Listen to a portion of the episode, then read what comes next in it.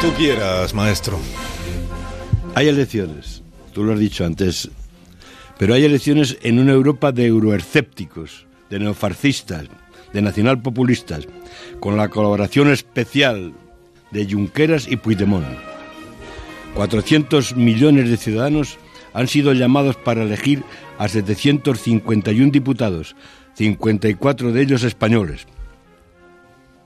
Ya saben que la Eurocámara aún no es un parlamento soberano, tampoco es una residencia de ancianos de lujo para políticos sobrantes que buscan una buena pensión y año sabático, como suele decirse. La Cámara adquiere cada vez más protagonismo en la elaboración de las leyes y en el debate de presupuestos. Los americanos dicen que Europa es una residencia con bidé, caballito o orinal evolucionado, donde hay que mandar cada siglo a los marines para evitar que se destruyan. Sí, será un café repleto de utopías, pero fuera están los bárbaros. El domingo piden su voto algunos partidos que defienden la supremacía blanca y que están en la Unión Europea para destruirla.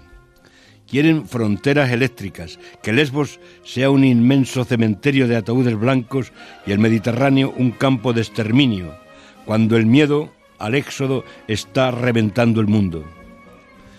Europa sigue sitiada por odios étnicos, chauvinismos que devoran la flor de la cultura y la democracia. Nació para luchar contra el nacionalismo que la ha destruido dos veces y sigue, sigue amenazada por esa pesadilla. La Liga Italiana será la segunda fuerza en el Parlamento. Salvini, el político de moda porque procesa a los que intenta salvar a los náufragos, es una de las estrellas de la intolerancia junto a Orbán y Marine Le Pen. Sin duda, aumentarán las fuerzas populistas, las que emplean la xenofobia para alcoholizar a las masas.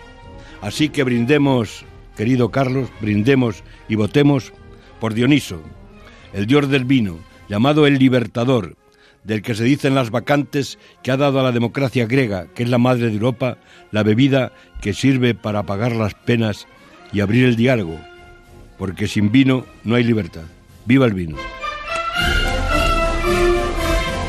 Tengas un estupendo fin de semana, Raúl. Muchas gracias. Hasta la semana que viene.